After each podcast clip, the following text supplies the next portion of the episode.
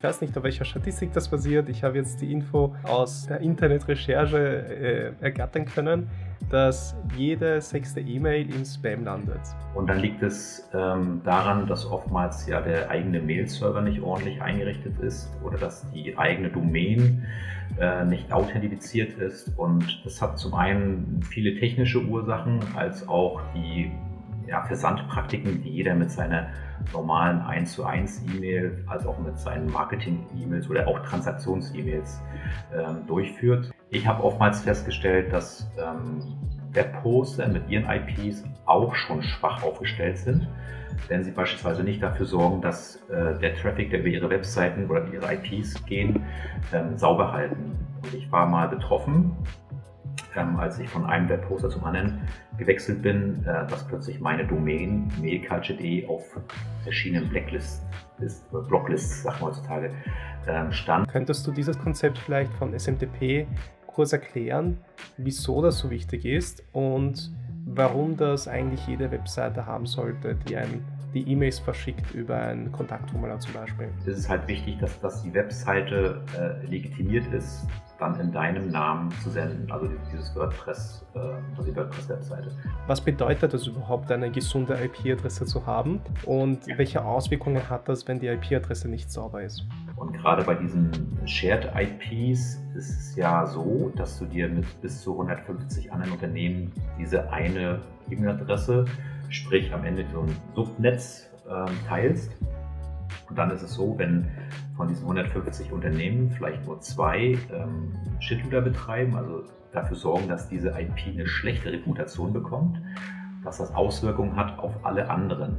So kann es dann unter, äh, unter Umständen zukommen, dass deine Domain äh, dann auf einer Blocklist landet. Weil die gucken dann halt, okay, mit welcher E-Mail-Adresse, äh, Entschuldigung, mit welcher IP-Adresse wird gesendet. Und ähm, da musst du nicht mal derjenige sein, der schlecht unterwegs war, sondern das können halt deine Nachbarn auch sein. Bei SPF, DKIM und DMARC wird es dann meistens so mhm. ein Rätsel, so, hey, was ist das eigentlich? Wie kann ich mir das, äh, was kann ich mir darunter mhm. vorstellen? Mhm. Könntest du dann bitte kurz erklären, was das ist und welchen Mehrwert das bringt, damit du dann sauber E-Mails versenden kannst? Herzlich willkommen bei der 17. Episode der Dominic Chris Show. Diese Woche besucht uns Philipp Zöld und wir werden über E-Mails reden, Setups, Zustellbarkeit, E-Mail-Marketing und alles, was damit verbunden ist. Äh, Philipp ist E-Mail-Marketing-Ingenieur und er bietet strategische und technische Beratung an im Bereich E-Mail-Marketing und Zustellbarkeit. Diese Episode, die werden wir so in drei Segmente aufteilen. Erstens werden wir über die Technik reden, was also die gängigen Fehler sind und was sollte man achten bei E-Mail-Marketing, damit die E-Mails nicht im Spam landen und damit die auch wirklich ankommen. Danach werden wir uns mit dem Content beschäftigen, also wie kannst du wirklich da das Engagement steigern bei deinen E-Mails, damit das E-Mail-Marketing auch wirklich sinnvoll betrieben werden kann.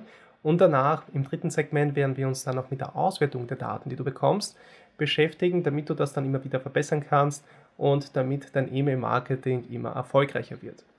Und in dem Punkt, Philipp, herzlich willkommen. Vielen Dank, dass du heute da bist. Könntest du dich bitte kurz vorstellen in deinen eigenen Worten und kurz zusammenfassen, welche Probleme du für deine Kunden löst? Mhm. Ja, vielen Dank, Dominik. Äh, vielen Dank für die Einladung. Mein Name ist Philipp Söld. Ich wohne und arbeite in der schönen Stadt Schwerin in der Nähe der Ostsee. Bin mittlerweile seit drei Jahren selbstständig im Bereich E-Mail-Marketing-Beratung und so die Kernthemen bei mir sind, äh, wie bringe ich meinen Kunden die Freude und Leichtigkeit im E-Mail-Marketing wieder zurück, sprich, wie kommen E-Mails wieder an im Posteingang, als auch wie kann ich mit E-Mail-Marketing, sprich mit E-Mails, wieder mehr Umsatz äh, generieren. Vielen, vielen Dank, dass wir uns heute unterhalten können. Was mich immer interessiert, also von, bezüglich der Technik, weil es gibt dann immer so diese Sache von, von der mhm. Zustellbarkeit. Ich weiß nicht, auf welcher Statistik das basiert. Ich habe jetzt die Info aus der Internetrecherche äh, ergattern können, dass jede sechste E-Mail im Spam landet. Inwiefern stimmt das also? Basiert das auf einer Statistik? Ist das einfach so, dass es die Regel ist, dass es so ist? Wie kann man das verhindern? Und wie kommt es überhaupt zu dieser Zahl? Also diese Zahl stammt aus dem Jahr 2020. Ähm, Validity ist so ein international agierendes Unternehmen, was sich mit dem Thema Reputation, Zuschauerbarkeit, E-Mail-Sicherheit äh, beschäftigt, führt regelmäßig Webinare durch, als auch Studien. Und die, diese Studien werden weit, weltweit durchgeführt. Und äh, sie haben halt festgestellt, dass ähm, regional unterschiedliche Zuschaubarkeiten entstehen und dieser Durchschnitt weltweit liegt bei 85 Prozent. Also E-Mails kommen zu 85 Prozent an und die anderen 15 Prozent ähm, ja, sind Spam-Mails. Sie landen also im Spam-Ordner oder sie gehen irgendwo auf dem Weg verloren. Sprich, sie können beispielsweise schon an der Haustür des Mail-Servers abgelehnt werden. Und äh, das ist ein weltweiter Durchschnitt von, die Zahl ich glaube ich im Kopf, von fast 5 Milliarden E-Mails, die sie ausgewertet haben. Und ähm, einmal um den Globus rum und jede sechste E-Mail kommt leider nicht mehr an im Posteingang. Und macht das einen Unterschied, ob das eine E-Mail ist vom eigenen E-Mail-Server, also vom Hosting-Anbieter, wo ich mir ein Postfach erstellen kann mit meiner eigenen Domain, oder wenn ich über Gmail eine E-Mail verschicke, macht das einen Unterschied? Oder ist das einfach auch Gmail-E-Mails kommen jetzt, jede sechste E-Mail landet da im Spam? Also es sind ja hauptsächlich Firmen, die an dieser Umfrage oder Studie teilgenommen haben.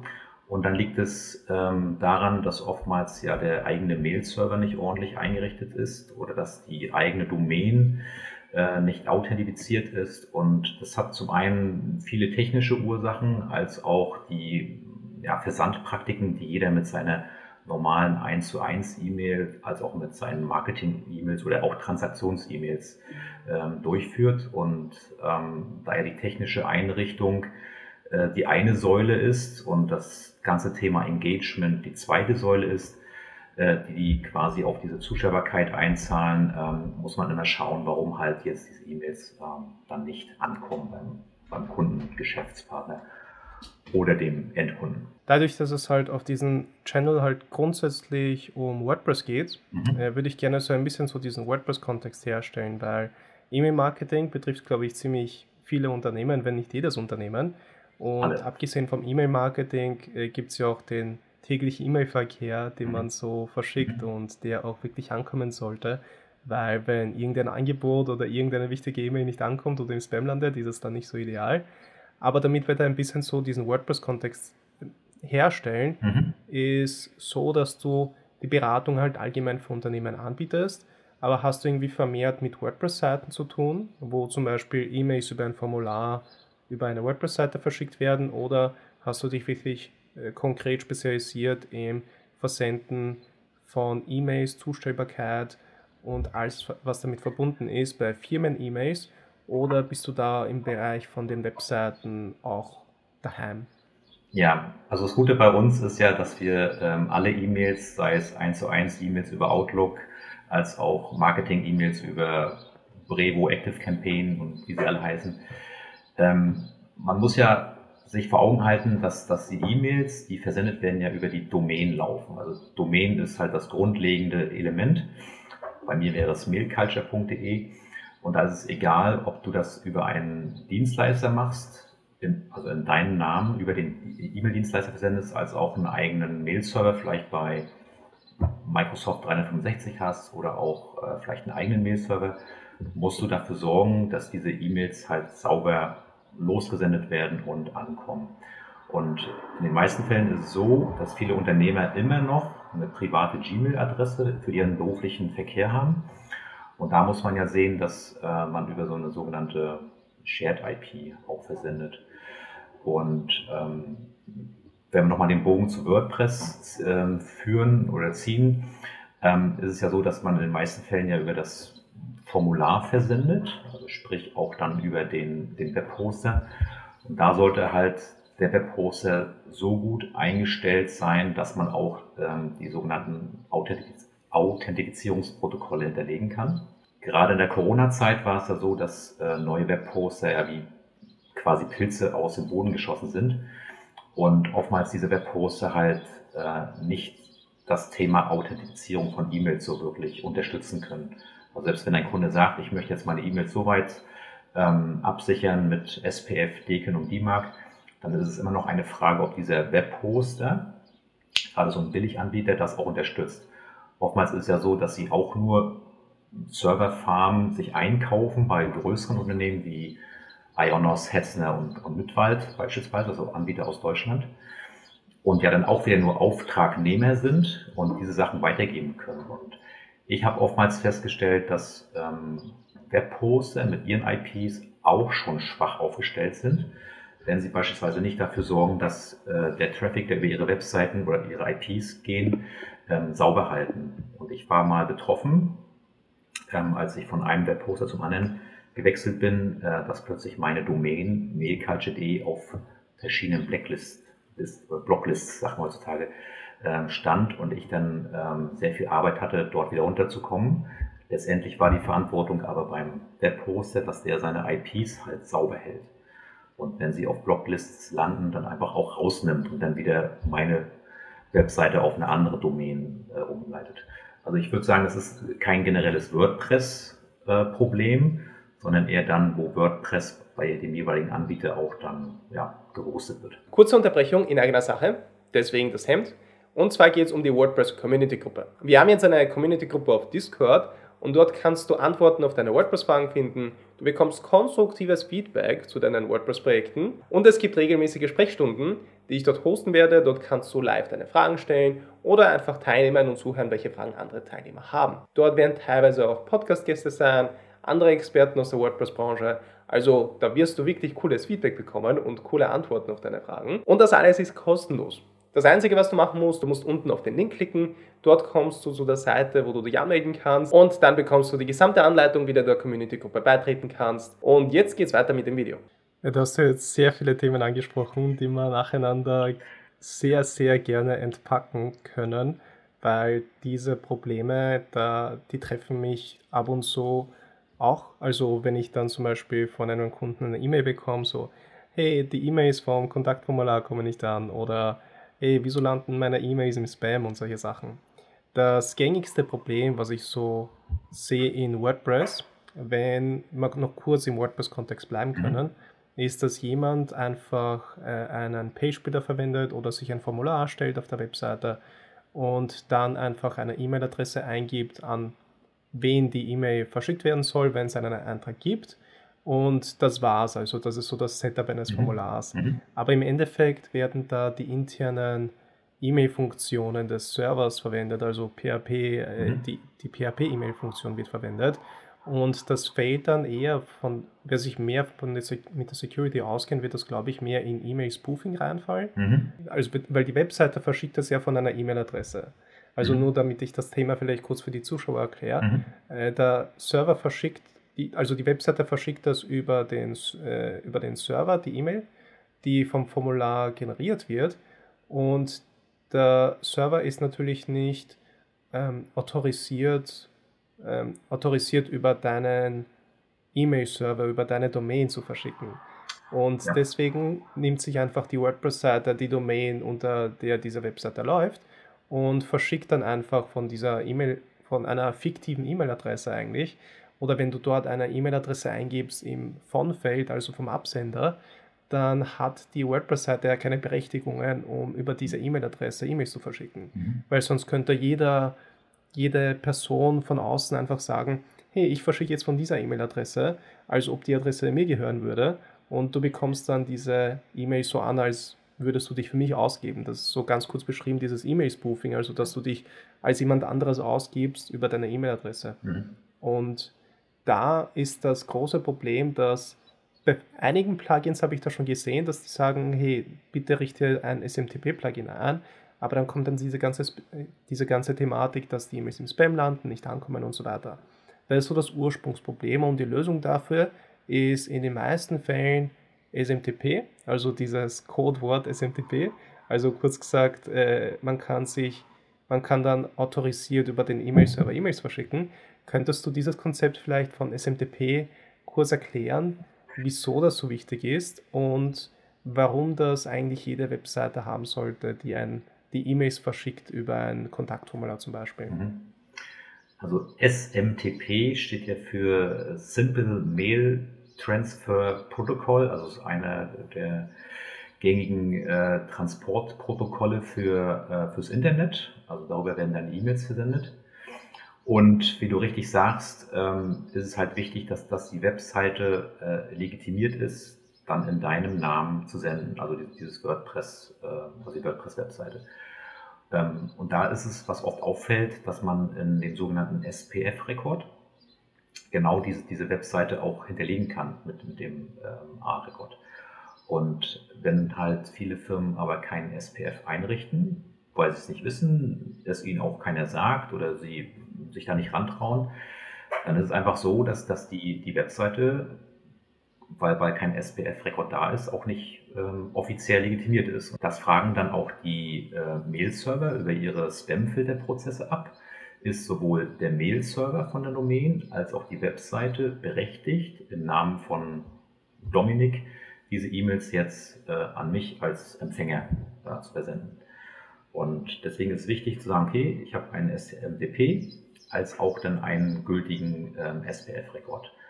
Und gerade wenn du das Thema ähm, Spoofing ansprichst, ist es heutzutage sehr wichtig, auch wenn man eine äh, Webseite hat, dass man äh, ordentlich alles im Sinne von ähm, E-Mail-Sicherheit auch einstellt. Weil ich sage immer, wenn du dich um die E-Mail-Zustellbarkeit kümmerst, kümmerst du dich auch um die E-Mail-Sicherheit, als auch andersrum. Und diese beiden Schuhe ähm, kannst du heute nicht äh, getrennt voneinander laufen, sondern du musst immer zusammen auch betrachten. Und ja, auch Webseiten können, weißt du ja auch, ähm, Einfallstore sein. Und wenn ich es nicht schaffe, mit den gängigen Sicherheitsmaßnahmen SPF, DKIM und DMARC ähm, den Riegel vorzuschieben, dann ist halt jedes Unternehmen, jede Webseite irgendwann auch äh, mal betroffen. Ähm, und jetzt haben wir viele Fachbegriffe gesagt, also SPF, DMARC, äh, DKIM und so weiter. Das würde ich gleich alles aufschlüsseln, mhm. weil du hast in einem Post von dir das sehr gut beschrieben, dass, oder in dem Talk, den du für WordCamp eingereicht hast, war das, glaube mhm. ich, dass äh, SPF, äh, DKIM und DMARC, das sind keine Rapper.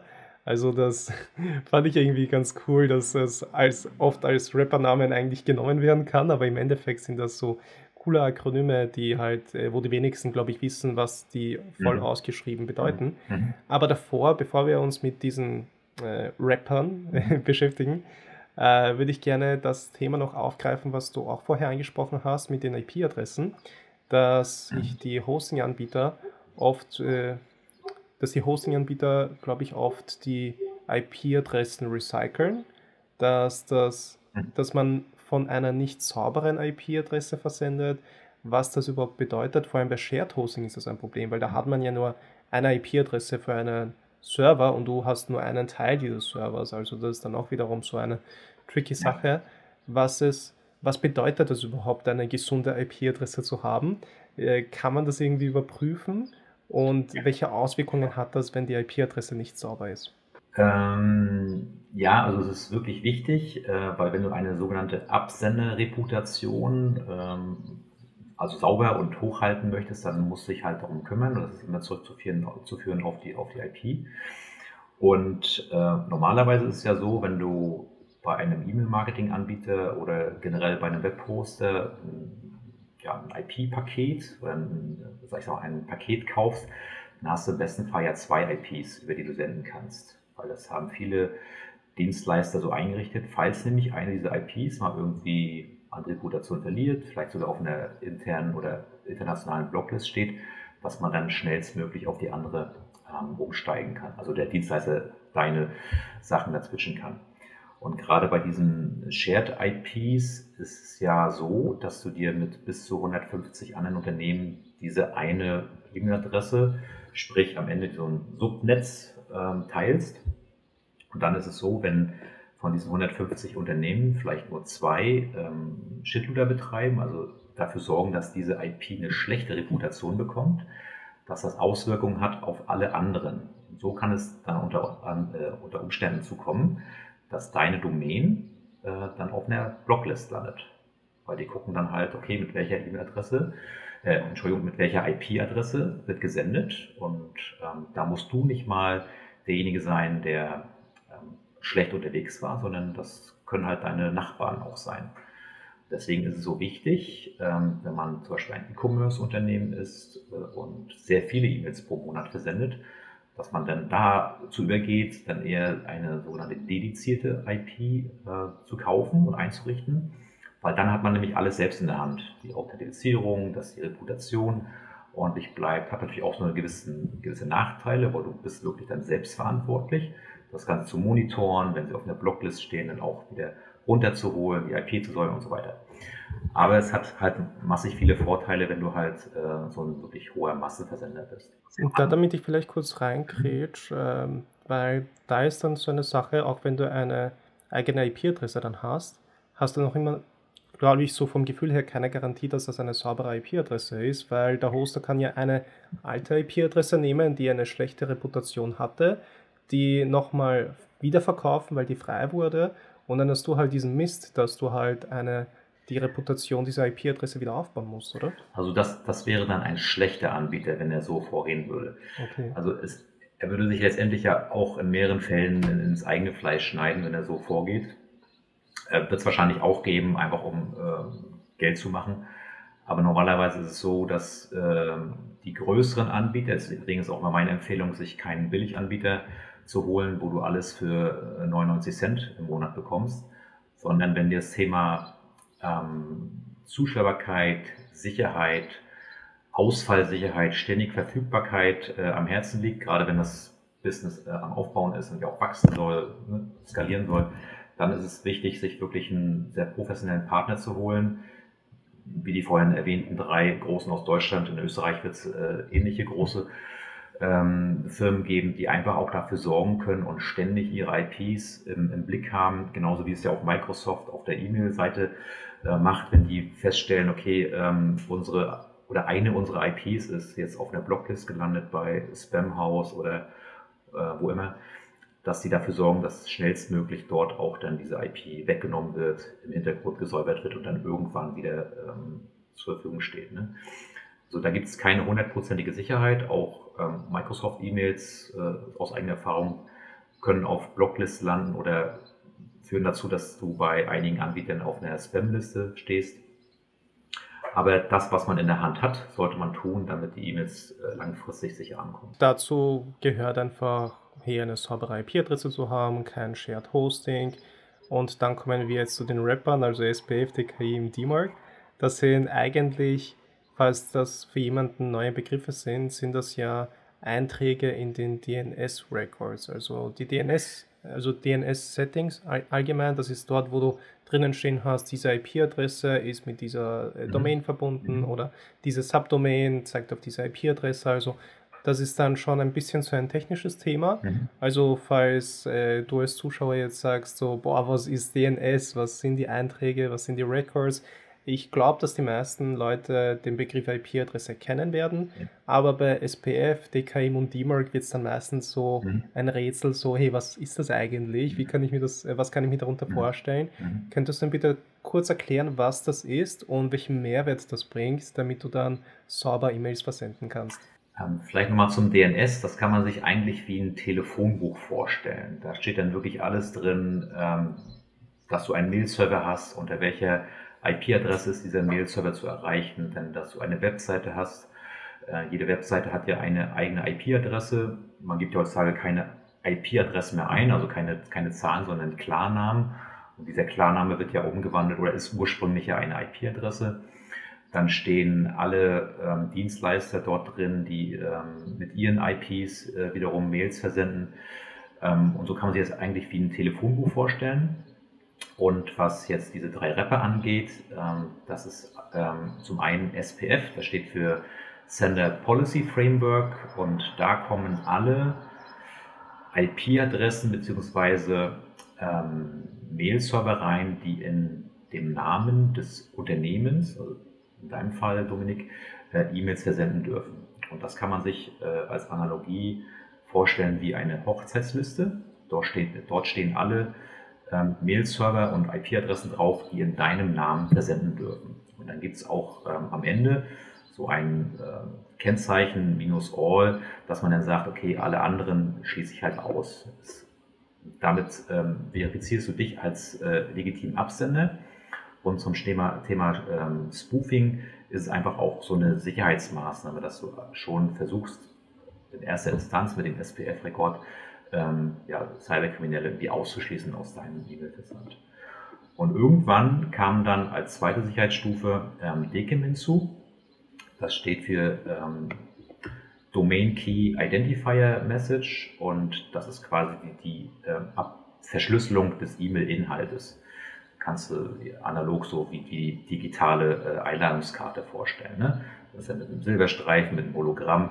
Da hat quasi ähm, der Absender dann versucht, alles sicher zu machen.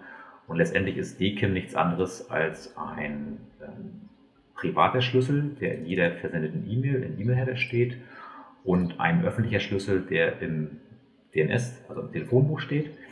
Und der empfangende Mail-Server guckt halt einfach nur drauf, ob privater Schlüssel und öffentlicher Schlüssel übereinstimmen.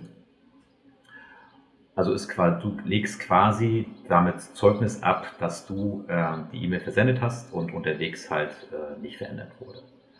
Ja, IMAG mhm. ist letztendlich nochmal so die Klammer oder die Erweiterung um diese ersten beiden Protokolle.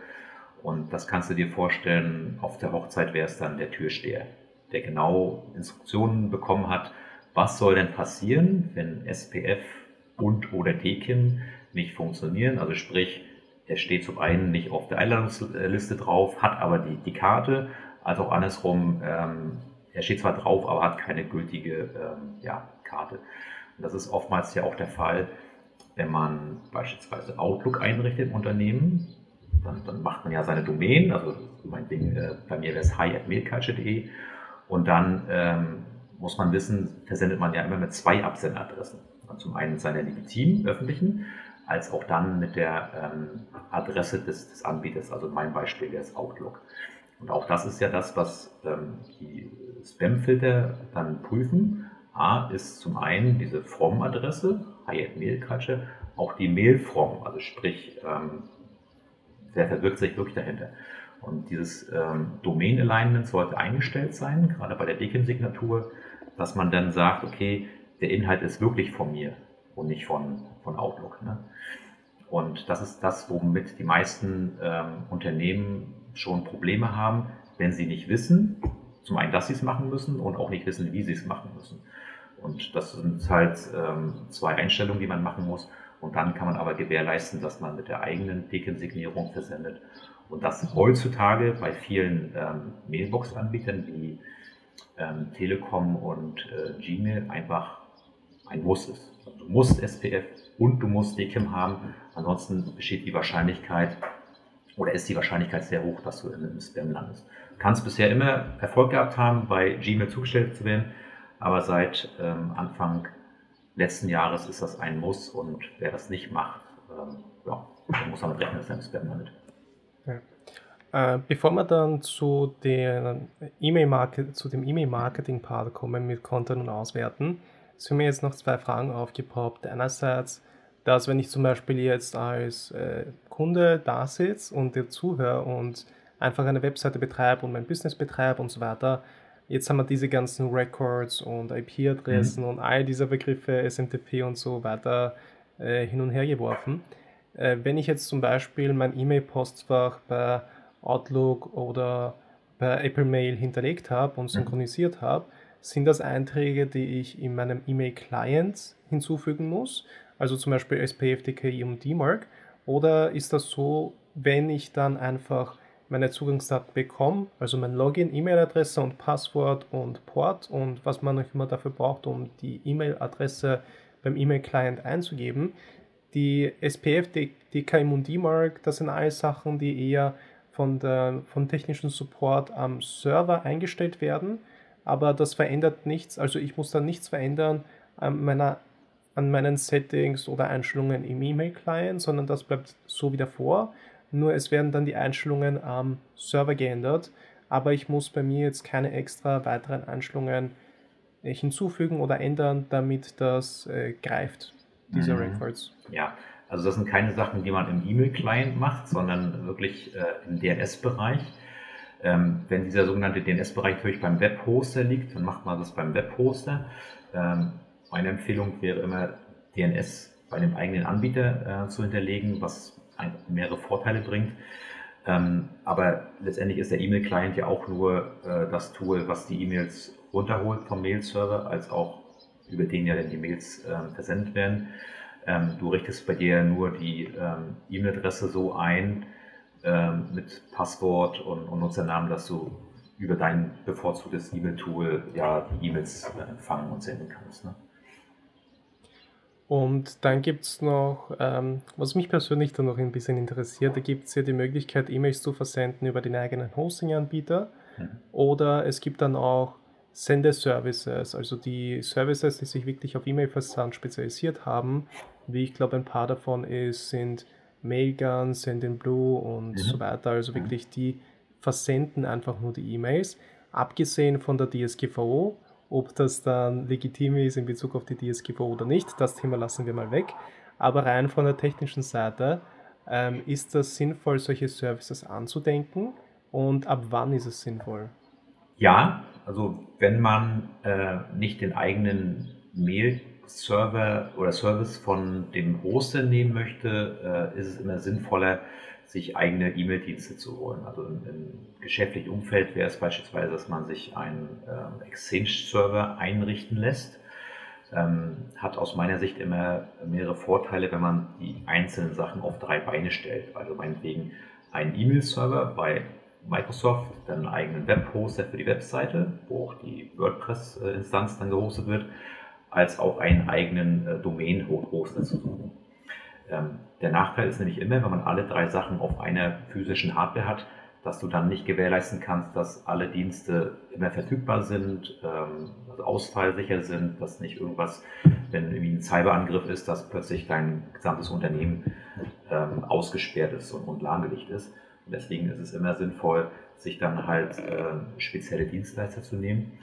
Ähm, was so eine Mail-Dienstleister angeht, ähm, wie SendGrid, Mailgun etc., ist die ähm, Wahrscheinlichkeit groß, dass man selbst nicht diese sogenannten ähm, Authentifizierungsprogramme machen kann. Also wir haben schon Fälle gehabt, da war dann im Hintergrund durch X Umleitung irgendwie Mailgun noch beteiligt und, und SendGrid und ähm, dann hatte ein weiterer Dienstleister noch irgendwie SendGrid als ähm, Versandkomponente genutzt und da ist es dann halt schlecht, wenn diese ähm, Dienstleister in deinem Namen senden, dass man dann einfach nicht sagen kann, hey, ich möchte bei SendGrid jetzt irgendwie meine eigenen Authentifizierungssachen machen.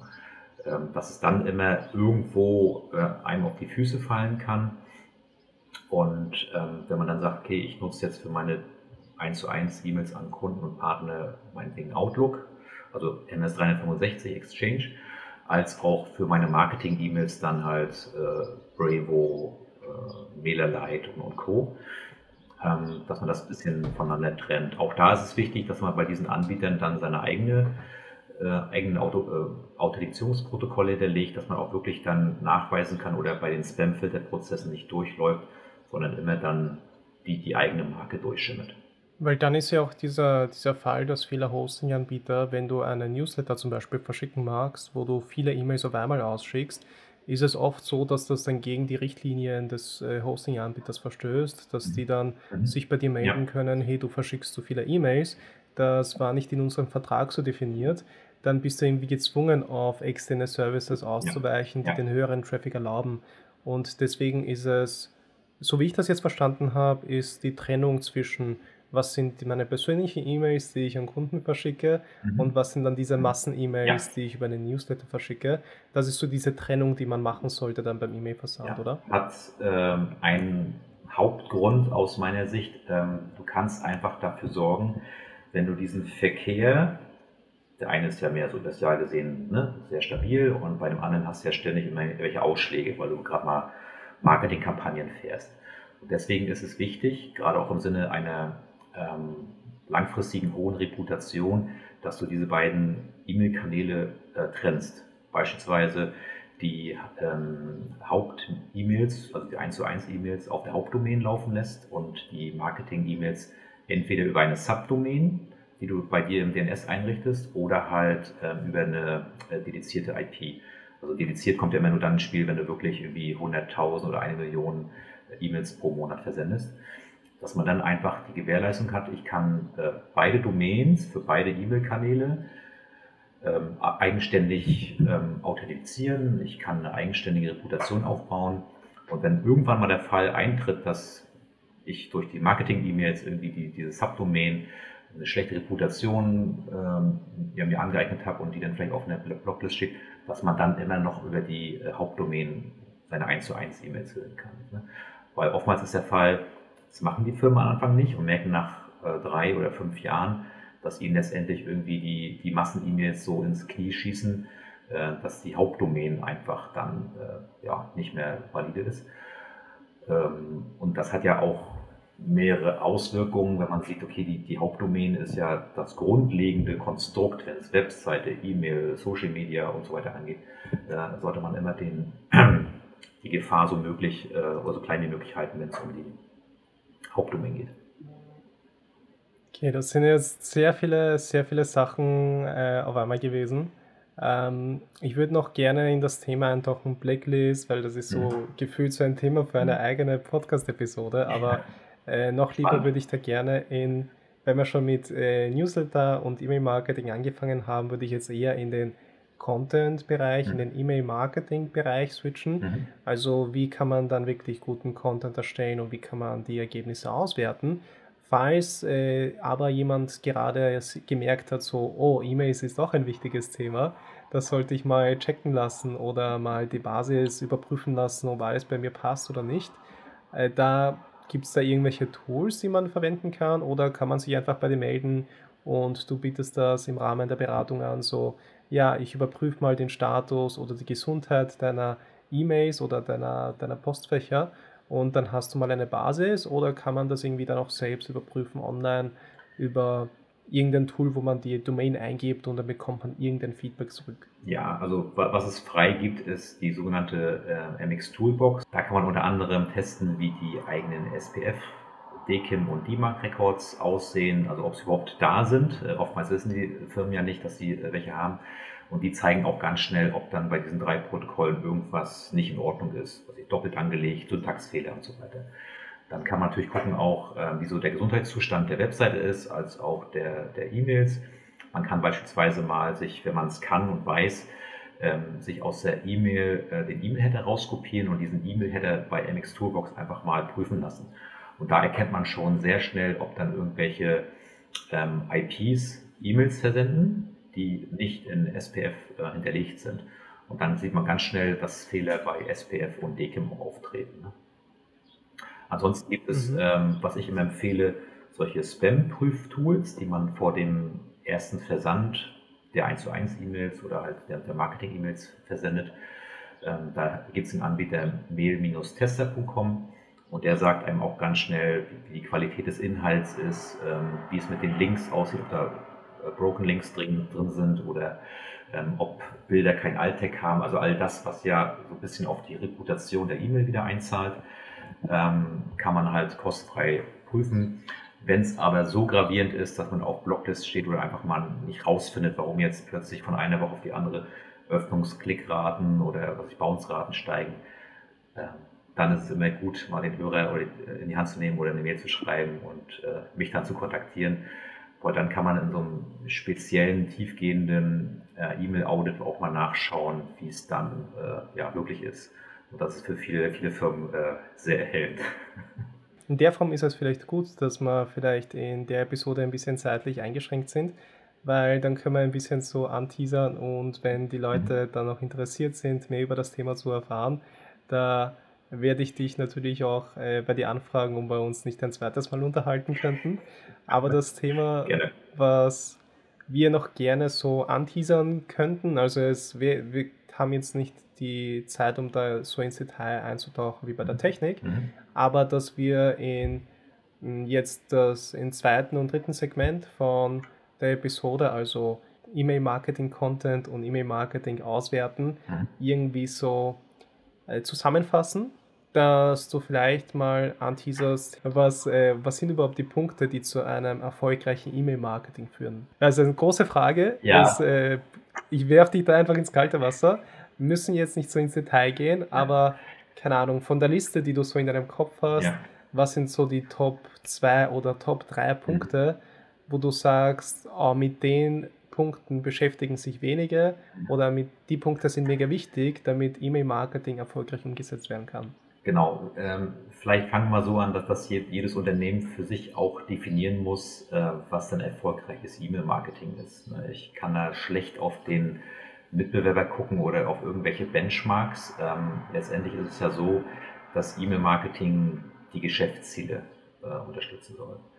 Heißt also, wenn ich irgendwie als Ziel habe, ich muss jetzt ähm, ich, 5 Millionen mehr Umsatz machen in diesem Jahr, dass man dann guckt, wie kann ein E-Mail-Marketing dieses Ziel dann so ansatzweise mit zu unterstützen. Und dann ist es natürlich wichtig, dass man ähm, regelmäßig versendet und auch weiß, was man versendet und an welche Zielgruppe.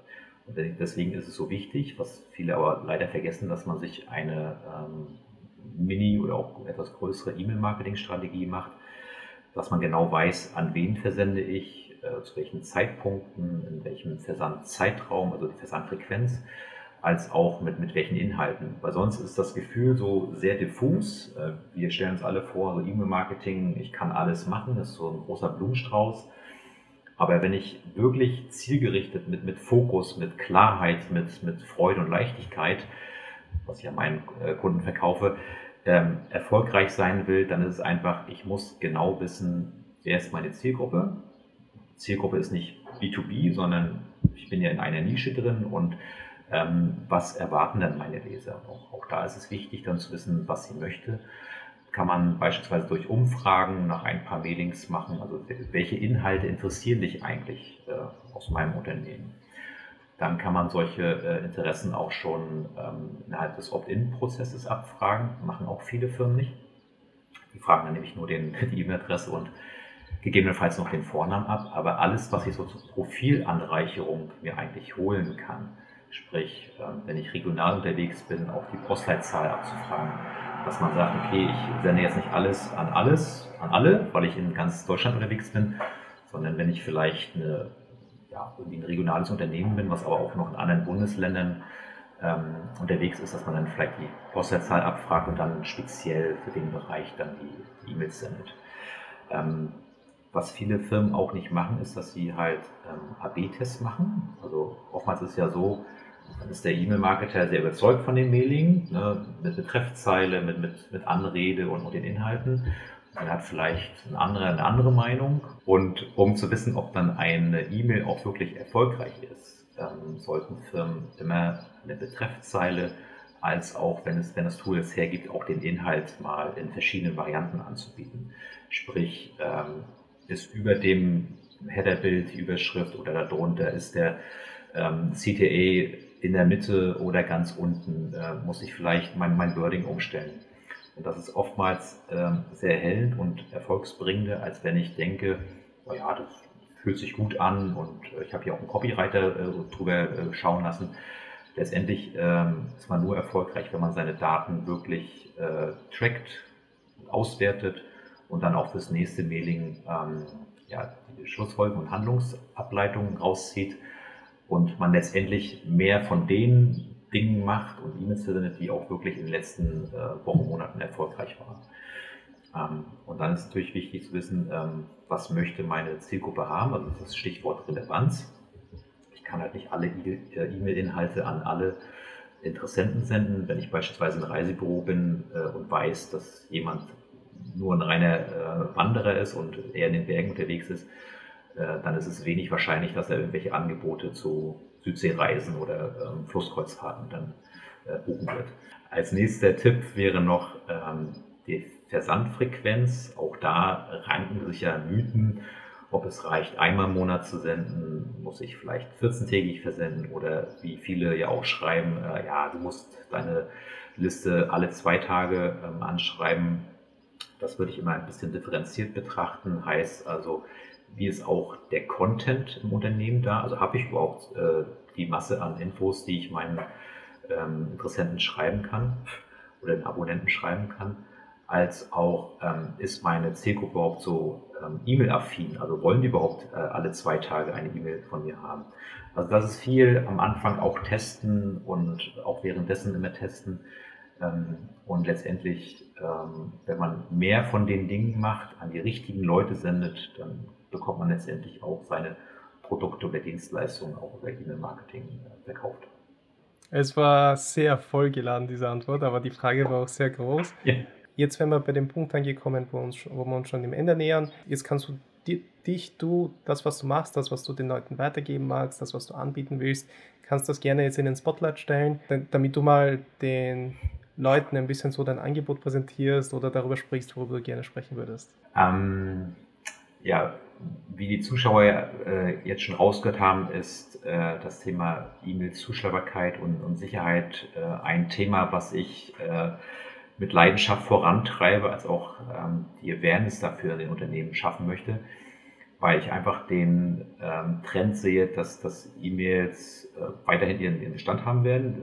Es wird auch die nächsten 40 Jahre noch begeben werden. Es wird immer herausfordernder für die äh, Unternehmen werden nicht nur, weil jetzt KI äh, hinzukommt, das wird aus meiner Sicht eher äh, helfen, aber einfach, dass durch ähm, ständige Änderungen an E-Mail-Clients als auch an, an, an Spam-Richtlinien, an, an rechtlichen Vorgaben durch, durch DSGVO und andere Maßnahmen einfach ähm, Firmen diesen ersten Punkt in dem sogenannten E-Mail-Engagement-Funnel bisher so stiefmütterlich betreiben, dass sie letztendlich ähm, kein erfolgreiches E-Mail-Marketing betreiben werden können, wenn sie sich darum nicht kümmern, als auch letztendlich ihre 1 zu 1 Kommunikation äh, mit Kunden, Geschäftspartnern, Mitarbeitern einfach ähm, immer unsicherer wird und ähm, sich Unternehmen letztendlich mehr darum kümmern müssen. Ich weiß, dass viele Unternehmer und Unternehmen sehr viel zu tun haben mit vielen anderen Dingen, aber wenn wir uns äh, vor Augen halten, dass die Domain als auch der Kanal E-Mail ja das Hauptkommunikationsmittel ist,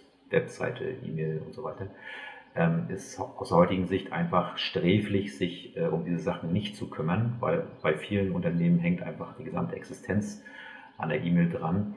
Und ähm, deswegen werbe ich dafür, ähm, sich dem Thema zu widmen. Auch mit meinem E-Mail-Zuschaubarkeitsaudit Audit gehe ich in die Unternehmen rein und äh, sorge dafür, dass letztendlich die Zuschaubarkeit als auch die E-Mail-Sicherheit auch im Zusammenhang mit meinem Partner langfristig sichergestellt wird.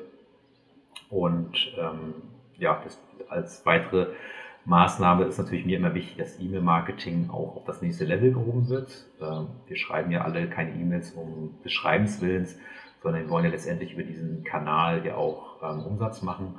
Und deswegen ist es wichtig, diesen Kanal nicht aus den Augen zu verlieren. Aktuell habe ich bei vielen Unternehmen äh, das Gefühl, dass es noch so dieses Stiefkind im Online-Marketing ist.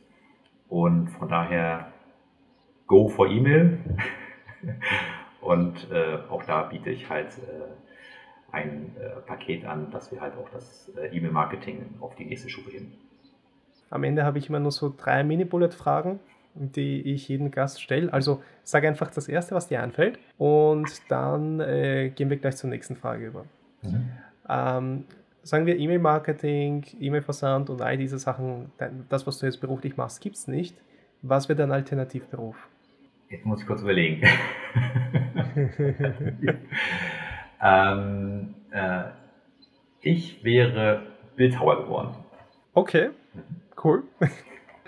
Ja, da bin ich jetzt nicht so im Thema, deswegen kann ich da auch keine Folgefragen stellen. Aber die nächste Bullet-Frage wäre, in Bezug auf WordPress. Also ich weiß nicht, inwiefern du dich WordPress zu Hause fühlst oder nicht, aber die Frage wäre, äh, was ist das nervigste WordPress-Feature? Das nervigste WordPress-Feature ist ähm, der Editor. Okay, der klassische oder Gutenberg? Oder der, der klassische. Was war dein letzter Aha-Moment in WordPress, wo du gesagt hast, wo du verwundert warst, so, oh, das kann WordPress auch? Das war, als ich äh, das Elementor Pro ähm, aktiviert habe und dann einfach sah, was äh, an schönen Neuerungen, also sanften Übergängen, als auch ähm, anderen, äh, zum Beispiel äh, welche Slides reinzumachen, dass es alles ein bisschen smooth abläuft. Äh, das war für mich so der Aha-Effekt. Cool. Dann vielen, vielen Dank für deine Zeit. Es wird alles unten verlinkt sein, also Kontaktdaten zu dir, zu deiner Website und das Ganze wird alles unten verlinkt sein. Vielen, vielen Dank für deine Zeit heute, dass wir darüber reden konnten und bin schon aufs Feedback gespannt. Und dann äh, hören wir uns auf jeden Fall noch. Vielen Dank, Dominik, für deine Zeit und das, äh, den schönen Podcast. Danke. Tschüss. Tschüss.